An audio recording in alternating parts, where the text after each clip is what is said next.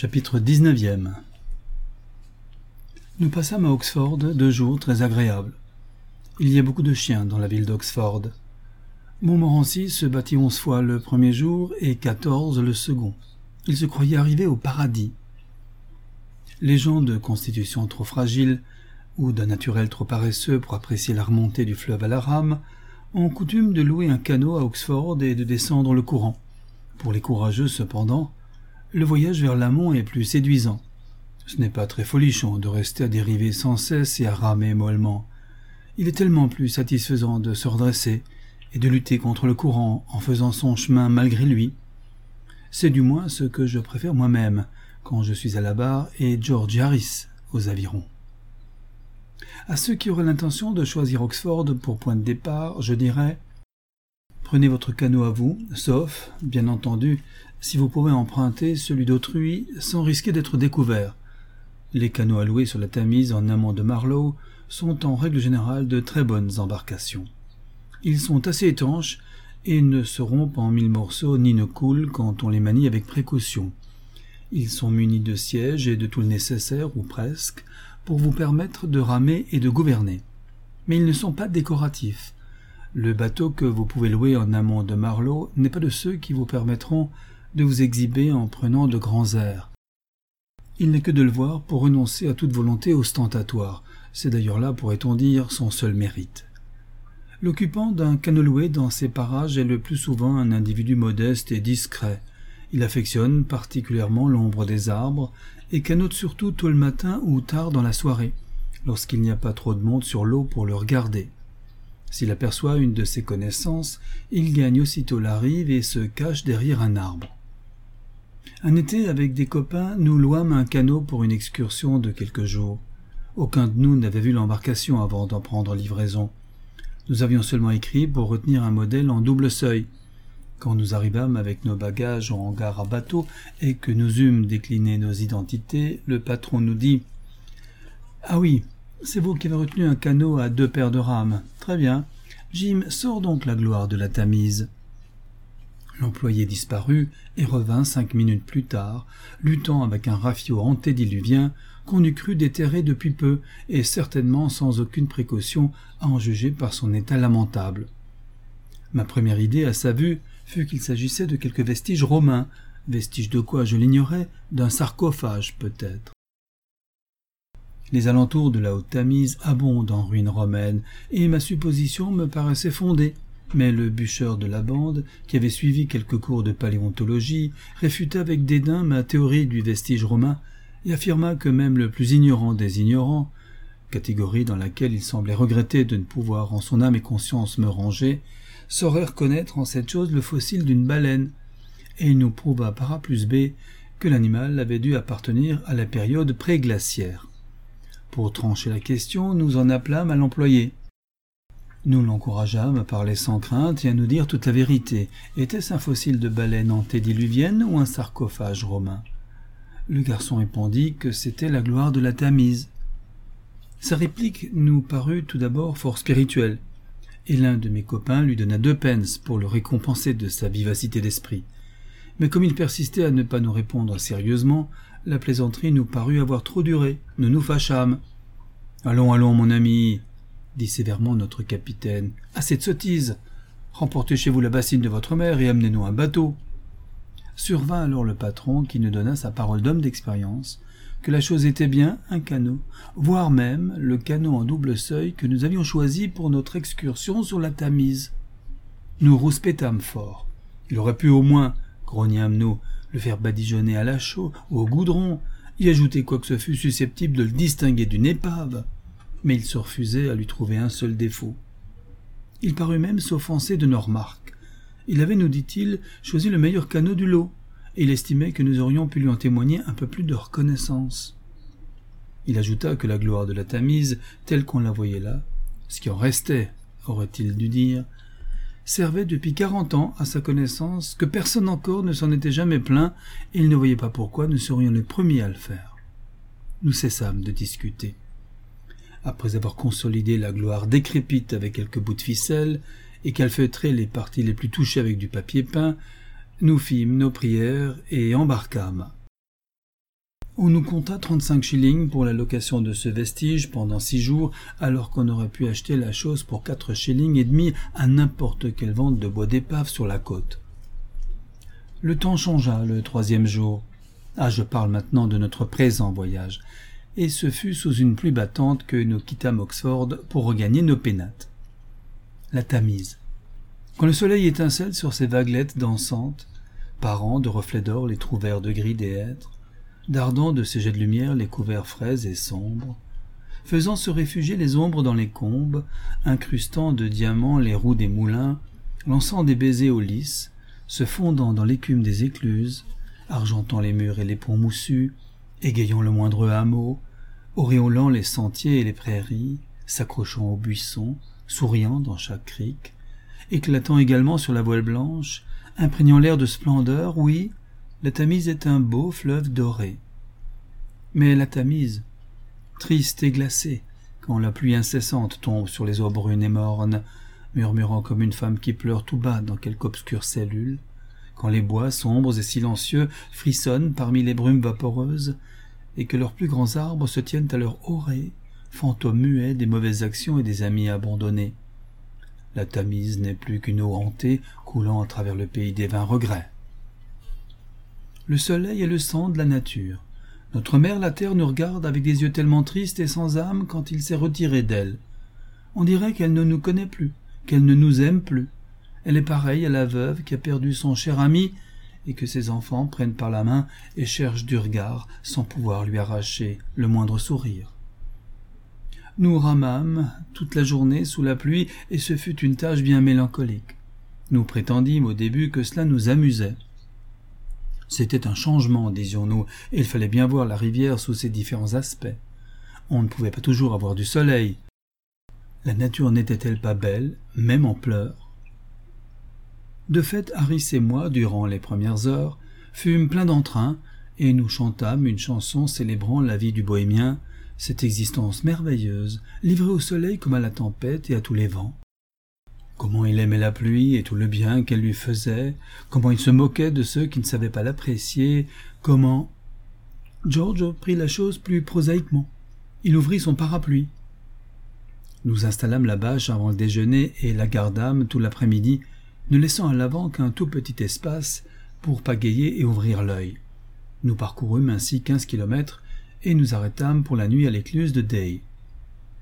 Je ne saurais dire sincèrement que notre soirée fut joyeuse. La pluie tombait avec une tranquille persévérance. Toute chose dans le canot était humide et poisseuse. Le souper fut glacé, et sous le signe de la grimace. S'il est une chose qui ne passe pas quand on n'a pas faim, c'est bien le veau froid. J'aurais apprécié des côtelettes. Harris rêvait de saule en sauce blanche et donna le reste de son veau à Montmorency, qui refusa. Apparemment froissé par cette offre, il s'en alla bouder tout seul à l'autre bout du bateau. George nous pria de parler d'autre chose, au moins jusqu'à ce qu'il eût terminé son bœuf froid sans moutarde. Après souper, nous fîmes un écarté à un penny la partie. Nous y jouâmes pendant une heure et demie et George gagna quatre pence. George a toujours de la chance au jeu. Harris et moi perdîmes chacun deux pence. Nous préférâmes après cela renoncer aux cartes. Harris affirma que le jeu suscitait une émotion malsaine si on le poussait trop loin. George nous offrit la revanche, mais nous refusâmes, Harris et moi, de lutter davantage contre le destin. Ensuite, nous nous fîmes des grogues et bavardâmes. George nous raconta qu'il avait connu quelqu'un qui, au cours d'une excursion sur la rivière, deux ans plus tôt, avait dormi dans un canot humide par une nuit toute semblable à celle-ci. Il avait attrapé une pleurésie il était mort au terme d'une atroce agonie de dix jours, en dépit de tous les soins. L'homme était tout jeune, nous dit George, et détail des plus navrants, il était à la veille de se marier. Cela rappela à Harris l'histoire d'un de ses amis qui s'était engagé dans l'armée. Il avait dormi sous la tente par une nuit de pluie au camp d'Aldershot, par une nuit toute semblable à celle-ci, précisa-t-il. Le matin, il s'était réveillé paralysé des deux jambes pour la vie. Il nous le présenterait, dit-il, quand nous serions de retour à Londres. Cela nous fendra le cœur de le voir dans cet état. Il s'ensuivit tout naturellement une charmante conversation sur la sciatique, les fièvres, grippes, pneumonies et bronchites.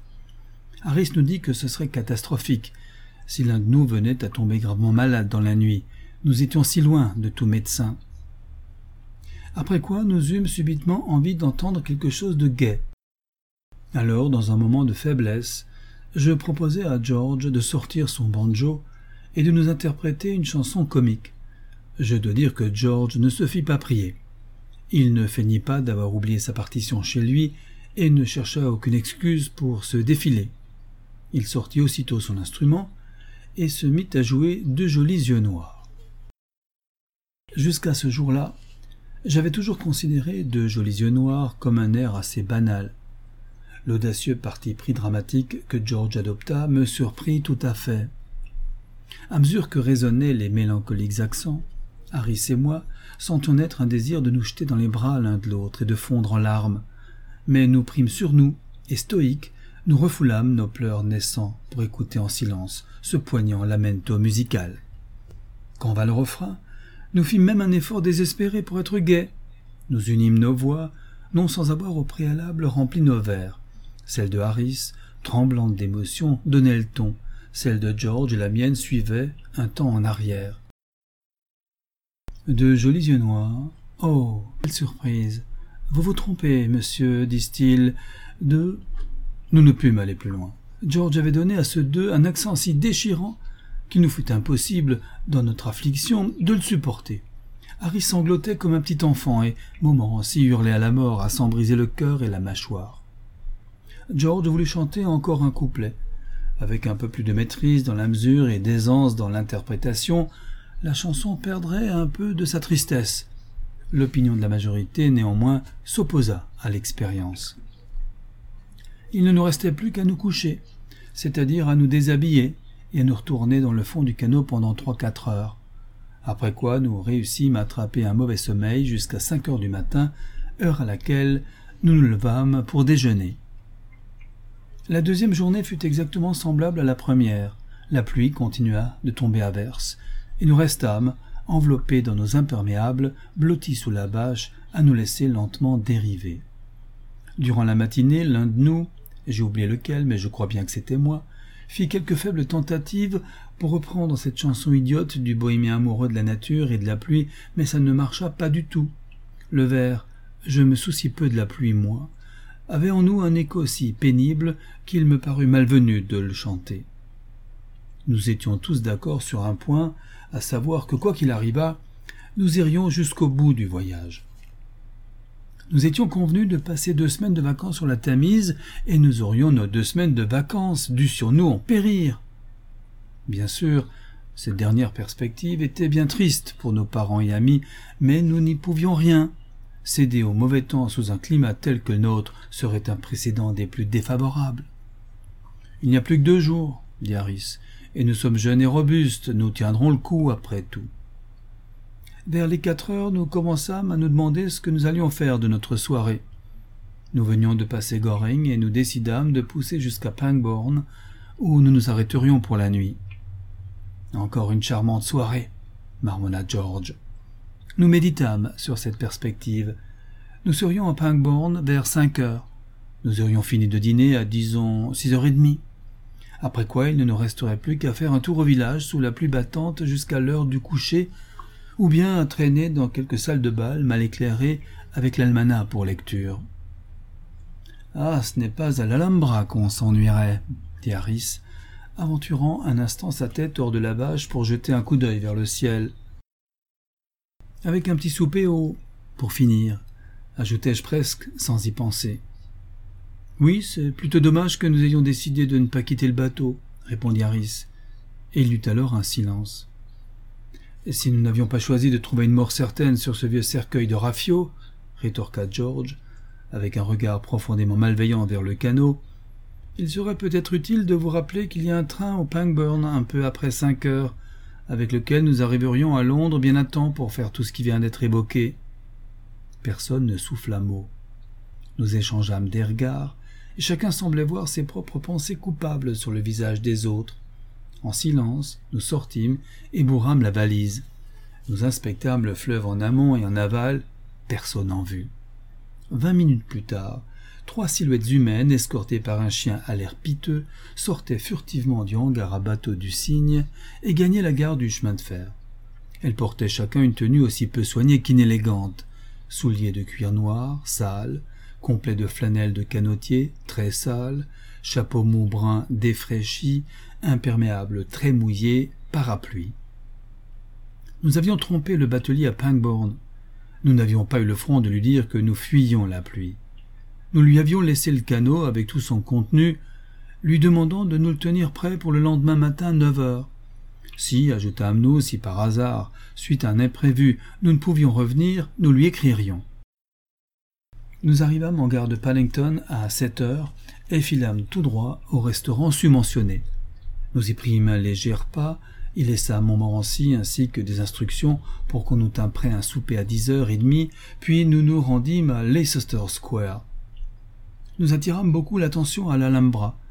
Lorsque nous nous présentâmes au guichet, on nous enjoignit grossièrement de passer par Castle Street, où se trouve l'entrée des artistes, en nous signalant que nous étions en retard d'une demi-heure. Nous finîmes, non sans difficulté, par convaincre l'employé que nous n'étions pas les célèbres contorsionnistes de l'Himalaya et il accepta notre argent et nous laissa entrer. À l'intérieur, nous eûmes un succès plus grand encore. Partout dans la salle, des regards admiratifs suivaient nos belles mines bronzées et nos tenues pittoresques. Nous étions le point de mire de tous les yeux.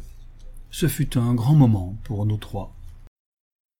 Nous partîmes peu après le premier ballet et regagnâmes le restaurant où notre souper nous attendait. Je dois avouer que je pris un rare plaisir à ce souper, pendant plus de dix jours, nous n'avions subsisté plus ou moins que de viande froide, de cakes et de tartines de confiture. C'était un régime frugal et nourrissant, mais qui n'avait rien d'exaltant. Aussi, fîmes-nous un accueil enthousiaste au bouquet de vin de Bourgogne, à l'arôme des sauces françaises, aux serviettes d'une blancheur immaculée et au pain frais. Nous déborâmes en silence, jusqu'à ce que vint le moment au lieu de nous tenir bien droit et de manier fermement couteau et fourchette, nous nous abandonnâmes contre le dossier de nos chaises. On allongea les jambes sous la table, on laissa glisser les serviettes à terre sans les ramasser, et on prit enfin le loisir d'examiner plus attentivement le plafond enfumé. On reposa devant soi les verres à bout de bras, et l'on se sentit bien, pensif et délicieusement indulgent. Harris, qui était assis près de la fenêtre, écarta le rideau et regarda dans la rue. Elle luisait obscurément sous l'averse. Les réverbères à gaz clignotaient à chaque rafale de vent, la pluie crépitait dans les flaques, dégoulinaient des gouttières, et les caniveaux dégorgeaient. De rares passants trempés se hâtaient, courbés sous leurs parapluies ruisselants, et les femmes tenaient relevé le bas de leurs jupes. Eh bien, dit Harris en allongeant le bras vers son verre, cette balade fut fort agréable, et j'en rends grâce à notre brave sœur la Tamise, mais nous avons bien fait de rentrer nous mettre au sec. Je bois à la santé des trois hommes sans leur bateau. Et Montmorency, se dressant devant la fenêtre sur ses pas de derrière, regarda la nuit et d'un bref aboiement se joignit résolument au toast. Ainsi s'achève Trois hommes dans un bateau de Jérôme K. Jérôme.